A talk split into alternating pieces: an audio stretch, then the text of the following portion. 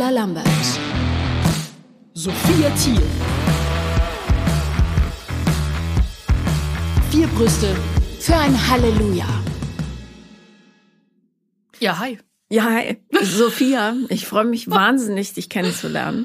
Ich freue mich auch. Und der Grund dafür ist, dass ich dich logischerweise schon lange äh, beobachte, ist jetzt ein bisschen komisch, aber Legal Stalking sozusagen. Und ich immer das Gefühl hatte, obwohl wir unterschiedlich alt sind, will jetzt nicht sagen, wie viele Jahre zwischen uns liegen, aber ein paar, haben wir ja sehr ähnliche Themen. Mhm. Und das finde ich, oder äh, ich, ich ahne, dass ich mich mit dir sehr wohlfühlen werde. Ja, ich, also ich bin mir auch ziemlich sicher. Ich kenne natürlich auch aus dem Fernsehen, kenne ich dich, äh, kann ich Paula. Natürlich mit äh, Paula kommt, ist ja klar.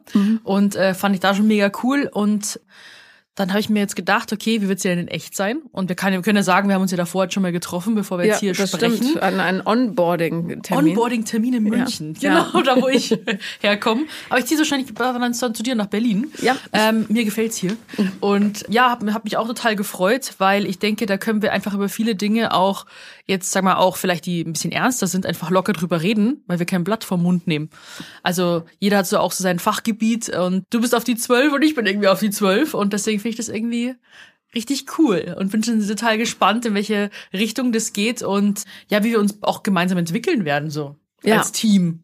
Ich, das ähm, äh, interessant, dass du das sagst. Ich fände das nämlich auch so ein schönes Ziel, wenn wir uns mit allen Menschen, die zuhören, so gemeinsam entwickeln, weil es ist gerade wirklich eine heiße Phase in meinem Leben.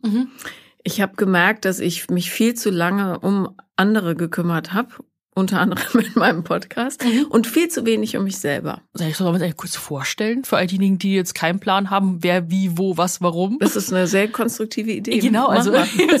also wie soll man mich bezeichnen? Also ich bin Sophie Thiel, sieben, wie alt? 27. Oh mein Gott, ich bin schon 27 und mache jetzt seit acht, neun Jahren ungefähr Social Media und man kann mich so als Influencerin bezeichnen, wobei ich nie wirklich gewusst habe, wie man mich benennen soll. Ich wurde immer vorgestellt, so, ja, was, ja, was machst denn du? Ich so, ja, halt Social Media und irgendwie Training und so, ja, bist du Trainerin? Ja, irgendwie, weiß nicht, oder bist du Bodybuilderin? Das war mir auch zu krass. Aber einfach so als, ja, Fitness-Influencerin bezeichnen, was halt irgendwie so einen komischen Beigeschmack hat, so Influencer mittlerweile. Aber so ist es halt. Also ich teile irgendwie mein Leben auf äh, YouTube, Facebook, Instagram, mittlerweile auch TikTok und so weiter. Und ähm, hatte dann eben, weil wir eben vorhin gesprochen haben, von diesem sich um andere kümmern, und nicht um sich selbst, seine eigenen Bedürfnisse gar nicht wahrnehmen. Das war ja bei mir dann 2019 so der Break. Also davor irgendwie von anderen bezeichnet so die ideale Influencer-Fitness-Traumkarriere. Aber hinter den Kulissen sah es halt ganz anders aus tatsächlich, was man halt so nie sonst zeigt. Also auch im Privaten finde ich nicht so. Also auch wenn man sich jetzt um Familie und Freunde kümmert, ähm, dann kommt die bekannte Floskel, finde ich, so, ja, wie geht's dir? Und sagt man, ja gut. So, um halt Familie nicht zu so Sorgen zu bereiten, um Freunde jetzt nicht irgendwelche ein großes Gespräch zu eröffnen, warum es einem vielleicht nicht gut geht. Aber mir war es ja genauso und dass man irgendwie das Leben mit allen anderen teilt und dann irgendwie aber dran, dran vorbeilebt und dann 2019 habe ich den Cut gezogen, halt radikal. Aber das ist äh, ja finde ich gut, dass du jetzt das erkannt hast und dass du das halt immer auch jetzt homogen einfließen lassen kannst, weil nur so geht's langfristig. Das habe ich für mich gemerkt. Ja, absolut. Mein Name ist Paula Lambert. Wenn ihr Podcast hört, kennt ihr mich wahrscheinlich von meinem Beziehungspodcast. Ich arbeite beim Fernsehen, bin gelernte Journalistin, schreibe Bücher zum Thema Persönlichkeitsentwicklung, weiß das alles, bin super für andere, bin wahnsinnig mies, wie ich jetzt merke, für mich selbst. ähm, wie das so ist, der Schuster hat immer die schlechtesten Schuhe und hab, tu mir schwer mit Social Media.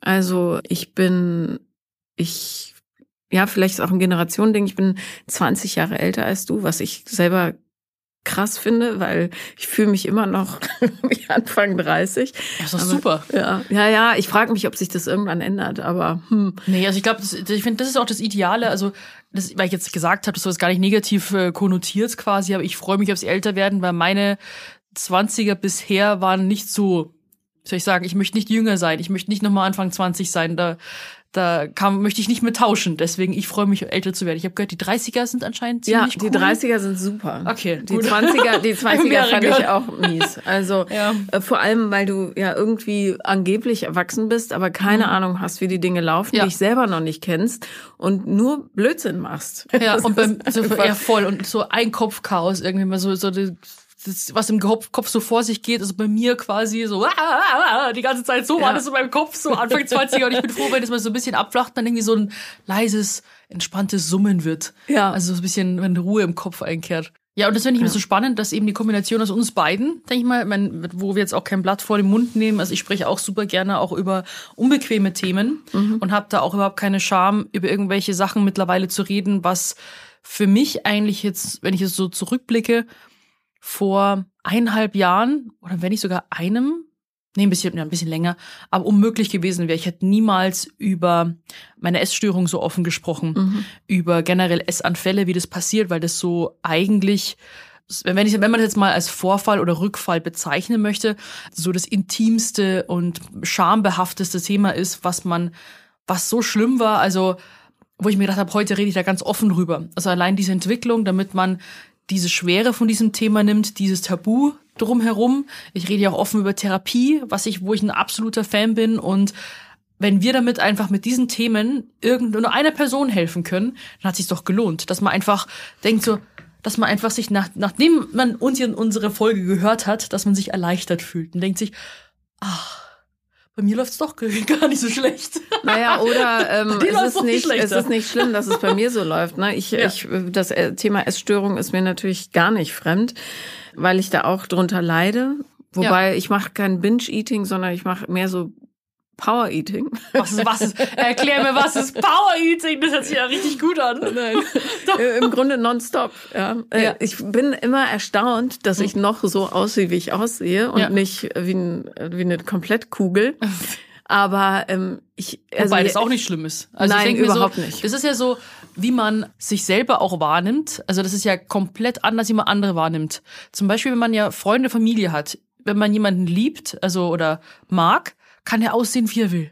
Kann äh, 50 oder gefühlt 500 Kilo haben. Ja. Kann Akne haben. Ist mir doch egal, weil die Person cool ist. Und man sagt ja auch nicht, das ist mein bester Freund, weil er so, oder beste Freundin, weil XY so und so aussieht, sondern wegen dem Charakter. Ja, und das vergisst man manchmal. Und dann denkt man an sich selber und ist der größte Richter, wo ich mir auch denke, wenn ich habe mich äh, 2019, wo eben mein Break war, habe ich mich, ich bin nach Los Angeles abgehauen, damit mich kein, also abgehauen, damit mich keiner mehr sieht, weil ich in München nur noch mich in meine Wohnung eingeschlossen habe, damit keiner mich natürlich auch auf der Straße erkennt und sagt, wie schaut die denn aus? Ich habe mich auch von meinen Freunden geschämt oder beziehungsweise hat sich der Freundeskreis für mich ziemlich aufgelöst, aber auch Leute, die jetzt zum Beispiel die Freund, die Kumpels von meinem Freund, den ich damals dann kennengelernt habe, die wollte ich auch nicht treffen, weil ich mich so geschämt habe. Oder allein von meiner Familie wollte ich nicht, dass, dass sie sehen, wie ich aussehe. Und das ist dann schon, schon krass manchmal, was da für, für Ansichten auch sind und ähm, wie viel Gewicht man dem auch schenkt. Im wahrsten Sinne des ja, Wortes, Genau, ja. und da denken wir so, war neulich auch auf, ähm, auf einer Talkshow, ähm, richtig cool, und da war das Thema, wie viel Gewicht hat unser Gewicht? Mhm. Und das ist ein ganz cooles Statement, finde ich, weil es hat enorm viel Gewicht leider. Und da waren auch ganz viele verschiedene Personen dabei, aber es gibt immer wieder Parallelen. Also ich habe jetzt mittlerweile Leute kennengelernt, die kommen zum Beispiel aus der Musikbranche, machen irgendwie Punkmusik, haben mit Drogen und Alkohol zu tun. Ah, Wenn du ein Problem mit, mit deinem Essverhalten hast und mit deiner Körperwahrnehmung, dann fühlt sich das teilweise komplett gleich an. Obwohl man eben anderes Alter hat und so weiter, woanders herkommt.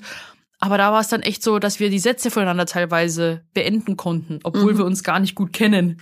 Ja. Und das ist, das finde ich total faszinierend. Und das äh, nimmt auch mir mittlerweile so mit bis heute eigentlich so den, die Schwere und den Druck, weil ich immer noch manchmal denke, ah ja, da bei mir läuft's halt irgendwie blöd und allen anderen geht's gut. Naja, bei sich bleiben. Ne? Ich Ja. merke das total. Ich war jetzt gerade mit äh, drei Teenagern in Amsterdam. Ja? Ui. Als einziger Erwachsene. Das Ja. war monströs anstrengend. Das war eigentlich mein Urlaub. Aber Aber ein Coffeeshop-Hopping, oder? äh, Coffeeshop Hopping. ja, oder Kinder von, oder Jugendliche, Entschuldigung, die hassen, wenn ich Kinder sage. Ja, bald 18, ja, Jugendliche vom Coffeeshop Hopping abhalten. Aber da fällt es mir natürlich total schwer, bei mir zu bleiben, weil ich die ganze Zeit busy damit bin, äh, ja, Leute hin und her zu arrangieren. Die sind ja, Ja. auch so irre lahm mit 17. Ja, die pennen bis in die Puppen, da muss die irgendwie in die Gänge kriegen, damit die noch Sonnenlicht abbekommen. Sonnenlicht. Oder man selber irgendwie, ja, Ja.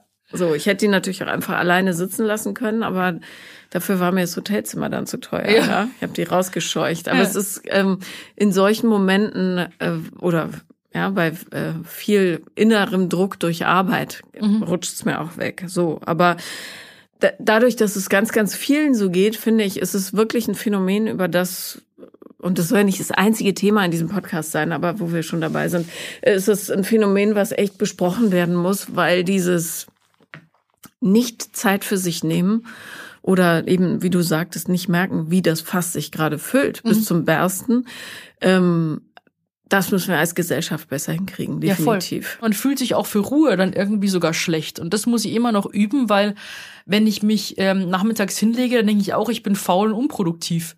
Ja. Und ähm, also es ist ganz komisch und Social Media, diesen Beruf oder Influencer kann man, also braucht, darf man echt nicht unterschätzen, weil das irgendwie so eine, das ist so eine 24-7-Geschichte.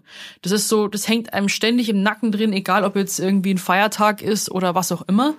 Du denkst eigentlich immer nur an Content. Ich, manchmal denke ich sogar ein bisschen irgendwie mit meinem Freund zu krass an Content. Ja, wir gehen jetzt dahin, weil da kann ich Content machen und so weiter. Was geht's eigentlich noch? Mhm. Und ähm, und es ist halt so eine gewisse Stresssituation, ähm, die einen irgendwie auslaugt. Aber dann denkt man, wie, aber es fühlt sich irgendwie manchmal nicht so wie Arbeit an, weil es Spaß macht. Zum Beispiel wir beide sitzen jetzt hier und dürfen einen Podcast machen und reden. Aber du kennst es ja manchmal, wenn man zum Beispiel auch irgendwie vor allem mit, mit Fernsehen dreht, hier für TV oder auf der Bühne steht, das ist eine andere Form von Erschöpftheit. Du fühlst dich so ausgesaugt am Ende ja. des Tages, wie so ein leerer Schwamm. Du hast halt viel Energie verloren. Ja. ja, obwohl man jetzt nicht irgendwie körperlich schwer arbeitet auf, auf, der, auf der Baustelle oder so. Mhm. Aber es, trotzdem ist es dann echt irgendwie ganz krass und äh, ja, also ich bin, ich habe genauso ähm, ja ganz viele destruktive Verhalten, weil du vorhin von Verhalten gesprochen hast. Ich habe, äh, da habe ich mir auch gedacht, wie kann ich denn mein Verhalten irgendwie ändern, weil das ist das Schwierigste. Mhm. Wir haben halt Erholung zur Belohnung gemacht. Das mhm. ist das Problem, ne? Und es ist nicht mehr Teil unseres täglichen Seins. Ich habe auch, ich, also wenn ich zu Hause arbeite oder im Büro halt, will sagen nicht unterwegs bin, mache ich immer ein Nickerchen. Ja, weil ich auch viel zu spät ins Bett gehe. Ich habe eine ganz schlechte Schlafhygiene, wie man so sagt. Ja, ich, ich momentan auch. Ja, und dann bin ich einfach platt morgens. Mhm. So, dann geht das äh, eine Kind, das andere äh, wohnt in England äh, auf dem Internat. Ähm, dann geht es in die Schule und dann denke ich, okay, arbeite ich jetzt erst oder schlafe ich jetzt erst? Und ganz häufig ist es, ich schaff's gar nicht, ich muss mich nochmal hinlegen, mhm. was natürlich ein Luxus ist, ja, dass es möglich ist. Ja. Aber ich würde wahrscheinlich sterben in einem 9-to-5-Job, weil hm. ich vor Erschöpfung gar nicht mehr stehen könnte. Ja, aber da, dafür fühle ich mich dann auch schon schlecht, wo ich mir gedacht hätte, was ist, weil ich bin in das Social Media in die Kiste reingefallen. Ich habe das ja gar nicht mehr so geplant oder gewünscht. Ja. Also damals war Social Media, wo das irgendwie rauskam, also wo ich das so wahrgenommen habe, da war ich in der in, auf der Fachoberschule gerade im Abi beschäftigt und ähm, dann kam eben das Ganze mit mit YouTubern und und und Facebook und Instagram. Da dachte ich mir, okay, das sind halt einfach Leute im Internet, aber ich habe da jetzt noch nie wirklich, auch bis heute schaue ich mir da nicht viel an. Mhm. So, ich nutze das als Plattform, um zu posten und mit meiner Community zu interagieren. Aber ich bin jetzt nicht diejenige, die jedes neue YouTube-Video mitverfolgt, die manchmal die ganzen Trends irgendwie noch mitkriegt. Ähm, das war noch nie und dafür habe ich mich auch schlecht gefühlt, weil ich dachte, vielleicht ist es ja gar kein Job für mich, weil ich da gar nicht so affin drin bin. Also ich ja. bin irgendwie in allem irgendwie, wo ich mir selber irgendwie was madig mache. Gut, darin bin ich gut. Und dann denke ich mir auch so, ähm, ja, also irgendwie dass man einfach nicht auch die ganze Zeit halt nicht so hart zu sich sein soll. Die wie, ganze Zeit. wie alt warst du, als es anfing? 19. Und hast du das Gefühl, du bist da so reingespült worden? Also du hattest ja relativ früh, oder beziehungsweise in meiner Erinnerung, das erste Mal, dass ich von dir gehört habe, da warst du super jung, super erfolgreich und wurdest so gehypt als die allererste, lange bevor es Pamela Reif und den ganzen, mhm. die ganzen Leute gab, äh, als die erste Fitness- damals sagte man, glaube ich, noch nicht Influencerin und mhm. Content Creatorin auch nicht. Also die Fitnessfrau. Ja. ähm, überhaupt, ja. Und du warst super schlank, ähm, ja, fast schon ein bisschen mager mit den ganzen Muskeln und, und immer fröhlich so.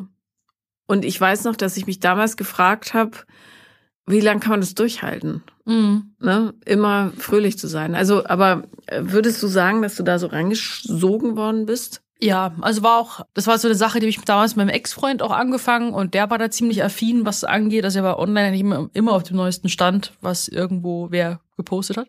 Und ähm, wir haben das dann damals gemeinsam gemacht, aber das Ding ist, das Ganze wurde halt, wenn ich das zurückblickend betrachte, so, das ist halt auch irgendwie eine ganz schwierige Sache, weil man denkt irgendwie, es wird auch, ich wurde auch nach meiner Social Media Auszeit, als ich dann wieder ähm, zurückgekommen bin, quasi bei vielen Interviews gefragt, so ja, damals die perfekte Karriere gehabt, wie ist das jetzt so, dass es nicht mehr da ist? Wo ich mir denke, also damals war erstmal alles irgendwie anders als perfekt. Und ich bin da irgendwie halt hineingefallen, weil ich, ähm, der Ursprungsgedanke war, ich habe mich unwohl in meiner Haut gefühlt, ich will abnehmen. So, dann bin ich vor diesem ganzen Fitness-Influencer-Dasein erstmal immer erste Essstörungen reingerutscht, weil ich ums Biegen und Brechen einfach abnehmen wollte, weil ich mit Mobbing zu tun gehabt habe, weil ich meinem Körper einfach nicht so haben wollte. Und dann hatte ich auch eine ganz schwierige Phase, eben auf meine Größe von ungefähr 1,72 habe ich dann irgendwie unter 50 Kilo gehabt äh, und war irgendwie alles ziemlich, ja, fast schon krankhaft damals. Und dann habe ich meinen äh, Ex-Freund eben damals kennengelernt und der hat mich zum Bodybuilding gebracht. Und dann dachte ich mir, boah, krass, ich will, ich will jetzt einfach nur Bodybuilding machen, das ist voll cool. Und wenn du Muskeln haben möchtest, dann musst du ja auch essen. So, ich war im Schlafenland irgendwie viel essen und viel trainieren und Muskeln aufbauen, fand ich mega. Und dann kam das eben mit dazu, ja, lass uns doch das Ganze mit auf Social Media dokumentieren, wie du ähm, jetzt an so einem Bodybuilding-Bikini-Wettkampf teilnimmst.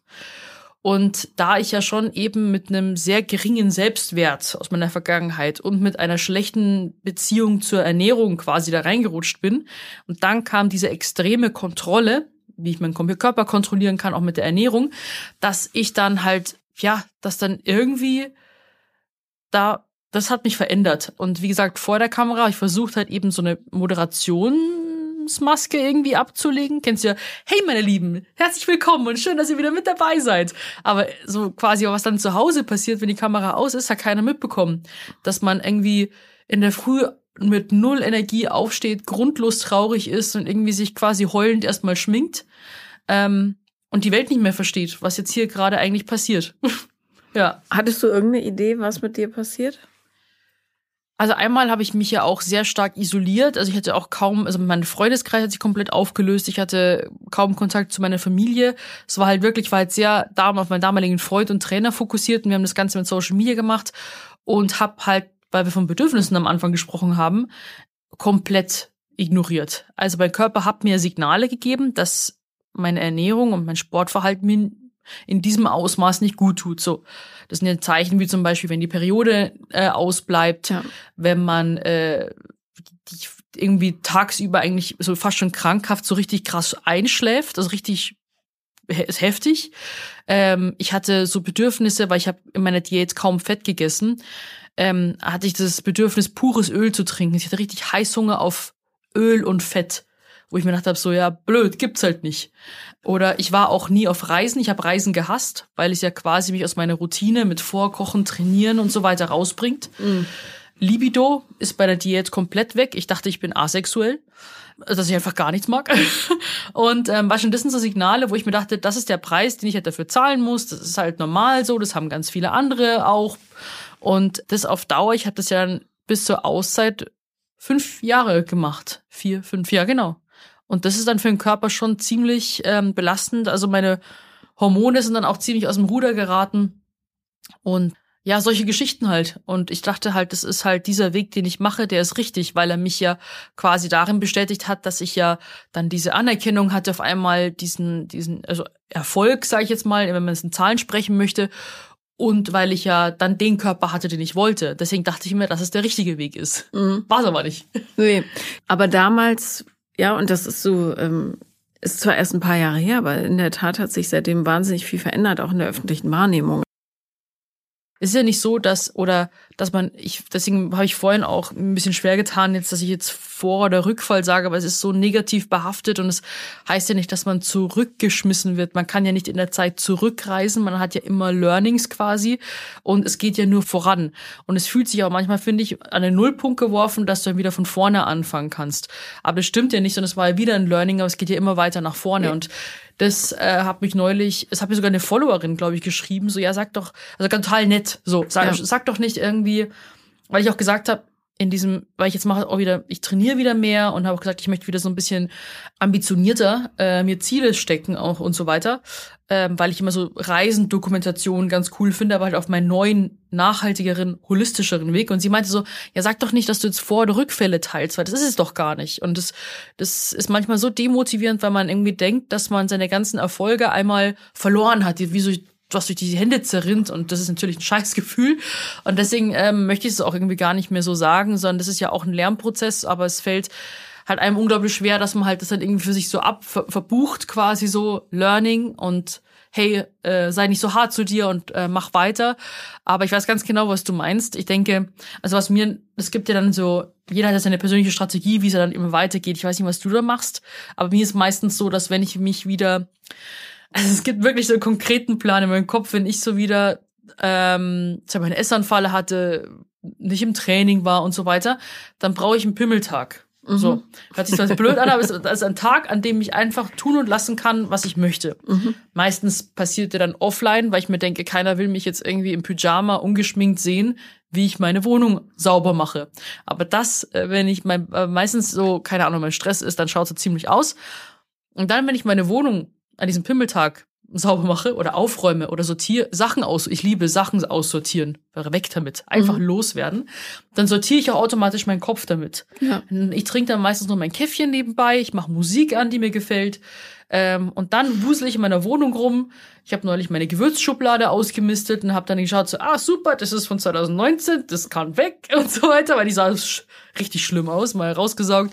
Und dann nicht mehr, dann hockst du dann so am Ende des Tages äh, hockst dann irgendwie so in deiner Wohnung und so und dann habe ich irgendwie so einen Seelenfrieden. Und dann denke ich mir so, so, jetzt, jetzt machen wir das jetzt so und dann morgen können wir mal wieder ins Training gehen und dann ähm, äh, achte ich irgendwie, also es ist nicht mehr so, dass ich sage, irgendwie ein Ernährungsplan von 0 auf 100 gar nicht, aber ich sag einfach, dass ich mir, dass ich mir halt wieder was so bewusster essen möchte, was mir gut tut. Mhm. Weil es ja manchmal so ein Unterschied, auch ist es für mich immer noch schwer zu definieren, was mein Körper wirklich braucht, was mir gut tut, was jetzt aus Emotionen kommt und mir vielleicht nicht so gut tut. Das ist manchmal schwer zu unterscheiden, aber das ist so mein Plan immer. Also immer so ein bisschen sortieren, aufräumen und dann mir dahingehend äh, wieder Struktur schaffen.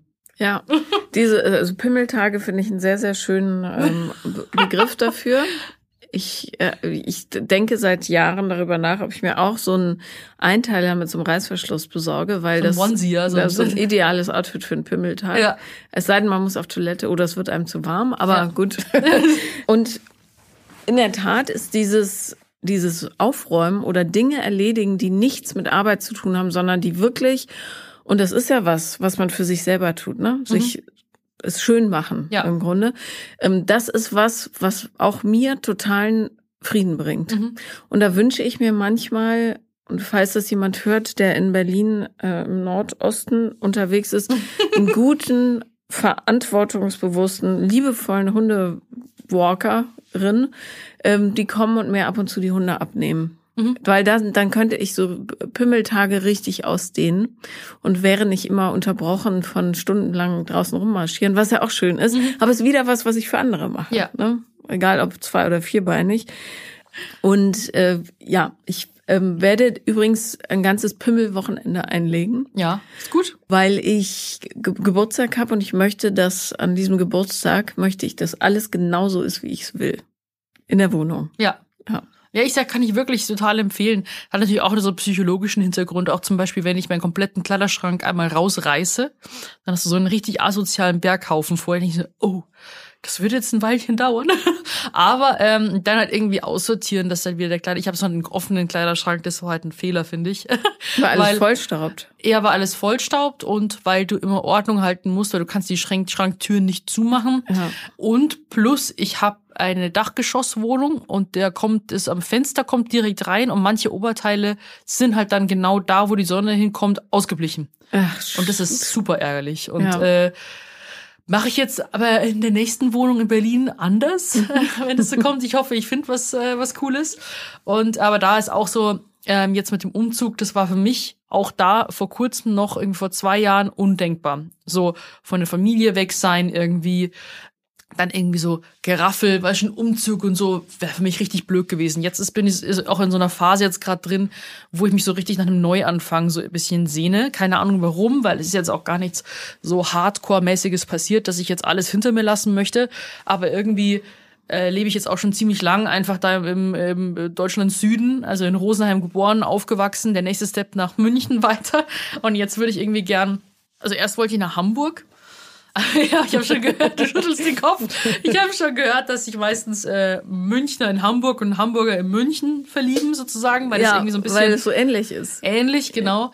Aber ähm, jetzt auch mit dem neuen Job von meinem Freund und so, aber generell auch so Weltstadt, Multikulti quasi, haben wir jetzt gesagt, dann Berlin. Und ähm, einfach ist ja auch nichts in Stein gemeißelt. Man kann ja immer noch gucken, wie es einem taugt. Aber äh, ja, das habe ich mir jetzt irgendwie so vorgenommen. Ich habe irgendwie Lust auf Veränderungen. Das ist auch so ein ganz, das sind eigentlich schöne neue Entwicklungen. Also das habe ich aber vor allem auch in der Therapie so für mich äh, erkennen können und auch dadurch auch geschafft. Also das auch loszu, also positives Loslassen, sag ich jetzt mal. Aber Berlin ist einfach, wenn du mal aufgeschüttelt werden willst, so richtig auf links gedreht, dann ist Berlin super, weil die Energie hier halt äh, eine völlig andere ist. Ja. Und ich finde es gut hier. Ich liebe das. Ich bin seit äh, 27 Jahren hier. Ach krass, Ja. cool. Und könnte in Deutschland auch nirgendwo anders wohnen. Aber ähm, was ich mich frage, weil es eben gerade auch mein Thema ist, ich wie hast also oder ich habe das jetzt so rausgehört, ja, du hast ja auch in so einer gewissen Beziehungsabhängigkeit dich befunden früher, oder? Ja. Also äh, diese diese Ergebenheit quasi auch dem Programm deines Ex-Freundes gegenüber. Ja, da muss ich jetzt offen gestehen, da muss ich aufpassen, was ich sage. Nein, ich Also will ich gar nichts, ich will gar nichts über ihn, äh, sondern ich will wissen, wie hast du das Thema für dich aufgelöst?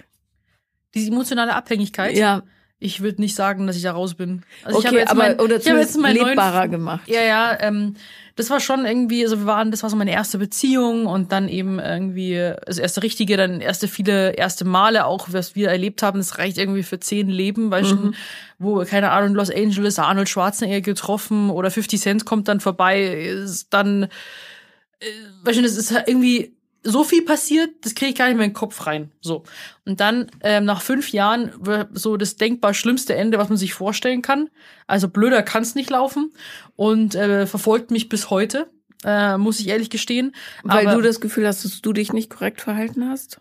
also ich würde immer sagen, egal bei Streitigkeiten, bei Trennungen, denke ich, geht's irgendwie von zwei Seiten aus. Mhm. Aber ich habe in der Beziehung alle Fehler nur bei mir gesehen. Mhm. Natürlich auch in meinem Verhalten. So, okay, Essstörungen in der Beziehung. Natürlich äh, passiert XY. Und hab, ich gebe mir immer meistens sehr schnell gern die Schuld. Was ich aber heute nicht mehr so machen möchte, weil das halt auch einfach nicht so ist und ich mir dadurch nur selber schade und mein Selbstwert einfach immer weiter unten halten, halte. Jedenfalls sind einige Dinge passiert, die ich dann erst später herausgefunden habe, sagen wir es mal so. Und äh, deswegen, ja, war es dann eher so ein Knall. Weiß gar nicht, das war sozusagen 2017 war dann die die die Trennung und ähm, weil du jetzt gesagt hast, die emotionale Abhängigkeit, das war halt dann einfach so, es hat viel verbrannte Erde, sagen wir es so. Ja. Und jetzt mit der neuen Beziehung mit mit äh, Rafa, den habe ich auch in meiner schwierigsten Phase 2019 kennengelernt, aber er hat mir in diesem ganzen Heilungsprozess halt wahnsinnig geholfen. Und ich weiß gar nicht, ob ich das nicht, ob ich es anders überhaupt kann. Aber wenn ich in einer Beziehung bin, das ist jetzt eher, ist meine zweite, so ich kann nicht viel Ja, ja, ja. erzählen, aber ähm, ich bin da halt mit Haut und Haaren drin.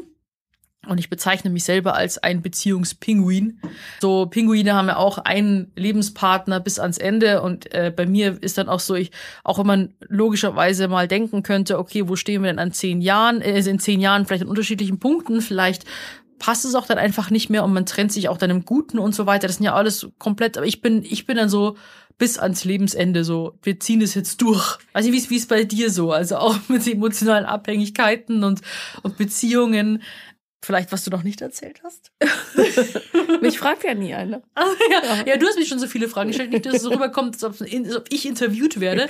Nicht, dass ich die ich, ich, ich falle da auch immer so ein bisschen rein, weil ich ja, also Jetzt in der Journalistenschule bisschen. gelernt Jetzt werden die Hosen runtergelassen. Ja, also ähm, ich habe mir war das nicht klar, dass ich emotional abhängig bin oder beziehungsabhängig, äh, bis äh, ich ähm, Mitte meiner letzten Beziehung, da hatten wir uns wieder mal getrennt, weil das ja ein wahnsinniges Auf und Ab war, weil im Grunde echt eine Lernbeziehung so, bis mir ein Bekannter gesagt hat, dass er zu den zu Coda geht, Codependence Anonymous. Das ist so dasselbe Prinzip wie die anonymen Alkoholiker. Ja. Und Codependence klingt ja dann so, äh, als wäre der Partner oder Partnerin irgendwie tablettenabhängig und man würde da hingehen. Aber Ja. nein, das ist ein Treffen, das gibt es übrigens auch in jeder deutschen Großstadt. Coda mit C, das, da treffen sich nur Beziehungsabhängige. Und diese Treffen, da bin ich mal mitgegangen, also die sind häufig auf Englisch, also in den Großstädten, aber äh, auch, es gibt auch deutsche Gruppen. Ähm, und dort waren erstaunlicherweise fast nur Männer in dieser einen Gruppe, wo Ach ich was. war. Das war im Prenzlauer Berg hier. Und das Treffen läuft so ab, dass du ähm, sag, deinen Namen sagst und hallo, äh, mein Name ist Paula, ich bin beziehungsabhängig. Hallo Paula. Mhm. So. Und dann erzählst Das du. Klischee könnte man auch mal ein bisschen aufbrechen. Man kann sich auch normal vorstellen. Also, Ja, aber das Chor ist- so, hallo Paula. Ja, aber das ist tatsächlich, die arbeiten nach diesem ganz fixen System. Okay. Und es funktioniert deshalb ganz gut, weil die meisten Leute, die Abhängigkeiten entwickeln, ja überhaupt keine Strukturen haben. Darum weißt du Idioten sicher, wie die Routinen sind, ja. So, und dann erzählst du eine gewisse Zeit, ich glaube, es ist irgendwie festgelegt, fünf Minuten oder keine Ahnung, wie deine letzte Woche so war oder was du gerade sagen willst halt. Und dann sagen alle, danke, dass du das geteilt hast. Und dann ist der nächste dran. Und diese Runden sind nicht dazu da, dass du Feedback kriegst von den anderen, Mhm. sondern dass in dir, so war das zumindest bei mir, eine ganz, ganz große Gewissheit entsteht, ich bin nicht alleine mit diesem Thema. Ne? Sondern es gibt ganz, ganz viele, äh, die genau das gleiche Thema haben und teilweise noch viel extremer. Ja, Also da gab es Männer, die wirklich in ihrer Persönlichkeit gar nicht mehr existent waren, weil sie nur für die Partnerin gelebt haben, so ja okay. und alles da recht gemacht haben und so. Aber als ich da ein paar Mal war, ist mir auch klar geworden, dass diese ganzen Strukturen, die ich so in Beziehungen mitschleppe, zum Beispiel auch, dass ich wirklich Freundschaften total vernachlässigt habe Mhm. und fast alles möglich gemacht habe, damit ich mit dem was zusammen machen kann. Aber ich konnte damals zum Beispiel gar nicht alleine sein. Mhm. Jedes, jeder Moment der Einsamkeit hat in mir ein totales Verlassenheitsgefühl vorgerufen, ja. Okay. Und das sind natürlich alles Sachen aus der Kindheit, Ja. klar. Aber wenn dir das einmal bewusst wird, Mhm. kannst du halt auch dran arbeiten. Wenn du wie so ein kleiner Roboter da so durchlebst, dann Mhm. weißt du ja gar nicht, wie dir geschieht. Nee, also bei mir war es immer so, wenn ich dann alleine war, also zu Momenten, dann habe ich mich kurz, habe ich so ein kurzes Freiheitsempfinden gehabt. Also ich möchte jetzt überhaupt gar nichts irgendwie negativ rüberkommen lassen. Also ich liebe Raffa. Aber dem geht's ja genauso, dass wenn man sonst irgendwie zusammen wohnt und irgendwie fast schon so gefühlt Ehepartner ist, oder auch in meiner vorherigen Beziehung, dann dachte ich mir, ah, jetzt kann ich machen, was ich will. Weil es war sonst immer so, äh, dass man halt Dinge vielleicht nicht macht, weil es der Partner irgendwie vielleicht äh, nicht so cool findet. Und das war dann für mich also gar nicht so ein Verlassenheitsgefühl, sondern so, ah, jetzt kann ich mal wieder das, das und das machen. Das war gar nicht so schlecht. Darum kam ich drauf, weil du vorhin erzählt hast, dass ähm, ja so im Grunde nicht zwangsläufig deine erste Idee war, in dieses Influencertum einzurutschen, Ja. sondern dein erster Wunsch war, den Körper zu kontrollieren. Ja. So, Mhm. ne? genau. Bei mir ist es ganz ähnlich. Ich wollte gar nicht, ja, diese ganze Fernsehkarriere ist eher ein Zufall. Das war auch eher der Wunsch meines Ex-Partners. Mhm. Ja. Mhm. So, die, Aber es gibt ja viele Leute. nicht schlecht sein. So. Nee, überhaupt nicht. Ich bin total dankbar dafür. Aber ähm, ich hatte meiner Persönlichkeit entspricht es eigentlich nicht, weil ich bin, ich bin zwar extrovertierte, introvertierte, aber ich bin immer noch introvertierte. Ja, also dieses vor der Mhm. Kannst du Kamera mir mal ganz kurz erklären, was extrovertiert und introvertiert bedeutet? Weil ich habe das Gefühl, ich habe es lange nicht richtig verstanden und mich selber immer äh, falsch definiert, quasi. Aber vielleicht kannst du es mir noch mal kurz erläutern. Ja, ich kann dir das an einem ganz praktischen Beispiel sagen. Und zwar ähm, früher, äh, ganz früher, ja, also sogar noch jünger als du jetzt bist, habe ich war ich immer der Mittelpunkt jeder Party. Mhm. Ja, ich war, ich habe die wildesten Geschichten erzählt, teilweise auch, wenn ich niemanden kannte, völlig ausgedachte Sachen. Ja, Mit riesiger Geste, bla bla bla. Aber ich bin immer von diesen Partys oder wenn ich wieder nüchtern war, ich konnte das auch nur mit Alkohol. Weil, ich, weil sonst hätte mich das überfordert, ja. Ja. Hab aber nicht gewusst, dass es mich überfordert, weil es vielleicht gar nicht so mein Ding ist, ja, immer mittendrin in Partys zu sein. Ja. Wenn ich wieder nüchtern war, quasi in jeder Hinsicht äh, und der Typ aus meinem Bett verschwunden war oder ich aus seinem, ähm, dann habe ich mich immer total ausgelaugt gefühlt und zwar nicht, weil ich verkatert war, sondern einfach, weil all meine Energie weg war, ja. Und ähm, dann habe ich relativ spät durch die Arbeit gemerkt, ach so, warte mal, ich bin gar nicht so die Oberpartymaus, sondern ich benutze das, um tatsächlich mich nicht spüren zu müssen.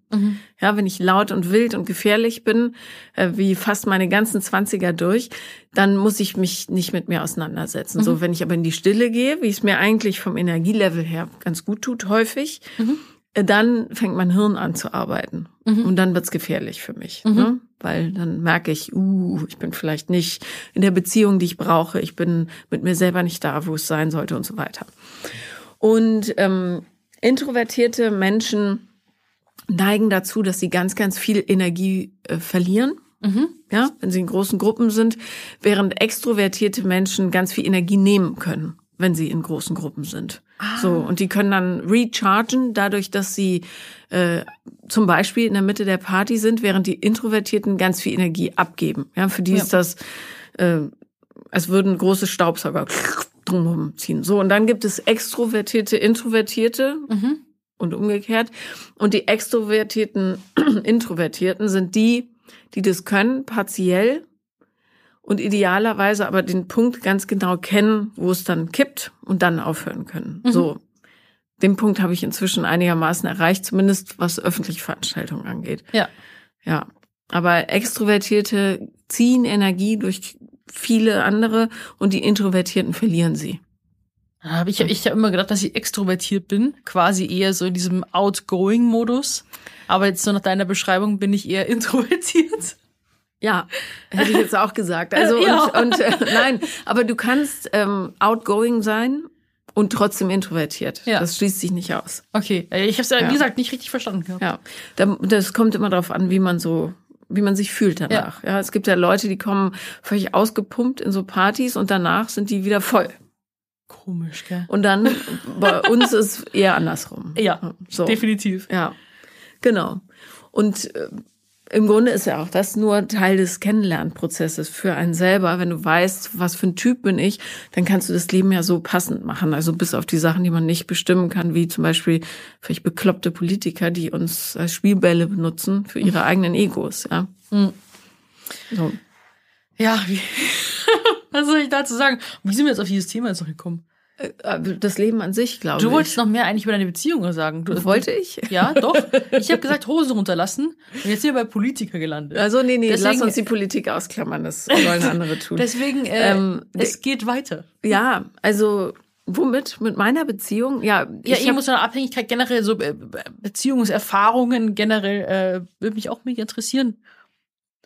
Ich habe äh, immer lange Beziehungen gehabt, Mhm. so 10, 12 Jahre, Mhm. aber auch erst zwei große.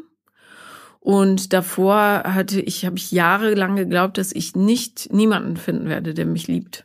Ohne darauf zu achten, ob ich überhaupt jemanden gefunden habe, den ich lieben würde. Ja. Aber Oh. bist du dann auch so immer, also auch so mit diesem Gedanken rangegangen, dass das jetzt für die Ewigkeit ist? Also bei, auch vor bei den großen Beziehungen, äh, weil das ist das, was mich eigentlich dann immer so ein bisschen, ja, nervös macht, keine Ahnung. Wenn ich mir denke, dass ich mit einem Partner halt irgendwie 10, 12 Jahre bin und dann danach jemand Neues finden müsste. Weißt du, allein das, das, das fühlt sich für mich so, wenn ich mir das meine jetzigen Beziehungen vorstelle, was irgendwie, dann, keine Ahnung, das finde ich halt irgendwie, weiß nicht, ich, das, das macht mir irgendwie so traurig. Ja. Also ähm, ich habe einmal dachte ich, es ist für immer, einmal nicht. Mhm. So. Aber ähm, was ich dir in der Rückschau sagen kann, ist, dass alles, was man so für fantastisch und einzigartig und das kommt nie wieder hält, Mhm. äh, das ist nicht so. Oh, okay, das heißt, es kommt wieder was. Ja. Ja.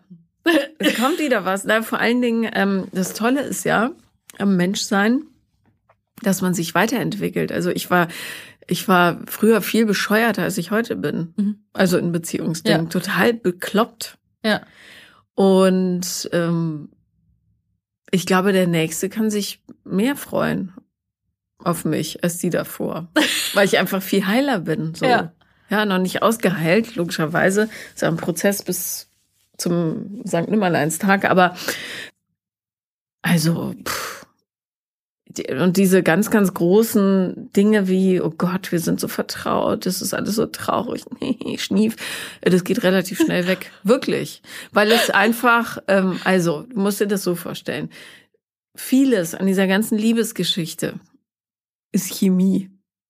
Ja, das heißt, das Gehirn trampelt dir ein paar Pfade vor Mhm. und die läufst dann jahrelang hin und her, bis die Geschichte halt zu Ende ist, falls sie zu Ende geht, Mhm. muss ja nicht. Ähm, und dann dauert es eine Weile, bis das Hirn das wieder plattgewalzt hat, Mhm. ja, damit man was Neues drauf sehen kann. Und ähm, wenn das einmal weg ist, hat man zwar idealerweise Sympathien für die Person und so weiter, man hinterfragt aber auch unheimlich viel Mhm. an sich selbst und an der Beziehung und an dem anderen Menschen. Und dann, wenn es richtig gut läuft, lernt man draus. Ich bin gerade in der Ich lerne draus Ja. Phase. Ähm, ja, und dann wird's irgendwie cooler. Also so stelle ich mir das vor. Wobei ich weiß, dass äh, nicht so einfach ist wie mit Mitte, Ende 20, aber es wird. Ich glaube ganz, ganz fest daran, dass ich die ganz, ganz, ganz, ganz große Liebe finde. Ja, also auf jeden Fall. Also, ich bin nur jetzt im Gedanken gerade, ähm, ich bin jetzt gerade mit meinem Freund zwei Jahre zusammen und das ist halt irgendwie sowas Wertvolles, dass ich mir das nicht vorstellen kann, dass es halt nicht für die Ewigkeit ist. Dass man irgendwie, dass sich die Leben auseinanderleben könnten. Und das sind irgendwie so Gedanken, die, auch diese Ungewissheit, die macht mich wahnsinnig. Irgendwie so nicht zu wissen, was kommt, was ja aber eigentlich manchmal ganz, ganz cool sein kann. Weil das heißt ja nicht automatisch, dass immer irgendwas Neues schlecht ist. Das habe ich jetzt auch gelernt. Das war mein Learning quasi, weil ich wollte früher nie irgendwas verändern oder irgendwas Neues machen und so weiter. Es war irgendwie dann ungewiss und das Alte funktioniert doch und so weiter und es ist gewohnt und da fühle ich mich sicher. Und auch je, egal wie schmerzhaft manche Situationen waren, später, keine Ahnung, so ein Jahr später und so habe ich dann immer gemerkt, für was es Nütze war. Zum Beispiel, wenn irgendwas eben, so ein Kontakt zum Beispiel jetzt komplett abbricht, so ganz schnell und dann vielleicht sogar nicht im Guten, dann habe ich mir gedacht so, ah, okay, ich habe vielleicht aus diesem System halt irgendwie rausgemusst. Weißt du, was ich meine? Und, ähm, oder das war, also das Leben wollte mich woanders hinschicken quasi. Also das finde ich irgendwie, da habe ich dann schon so ein bisschen mehr, äh, wie soll ich sagen, so Gottvertrauen aufgebaut, irgendwie so in diesem Richtung, dass man sagt, irgendwie, irgendwie findet schon, renkt sich das wieder ein. Irgendwann findet es, aber das ist trotzdem für mich manche Dinge, zum Beispiel vor allem Menschen, die mir wichtig sind, die dürfen nie weggehen. Also ich meine, Ja, also das ja. ist so eben diese Abhängigkeit, die ich da manchmal fühle, also in dem Sinne, weil ich mir denke, ich irgendwie 24-7 und es darf niemals aufhören und äh, ja. Ich habe schlechte Nachrichten für dich. Oh nein, was denn? Nein, ähm, also kann ich total nachvollziehen, ja. Hatte ich früher auch. Ich hoffe, du erreichst den Punkt, den ich erreicht habe, weil der total entspannend ist, nämlich zu wissen, dass es wirklich, wirklich, und darauf kann man alles setzen in diesem Leben, alles kommt so, wie es sein muss.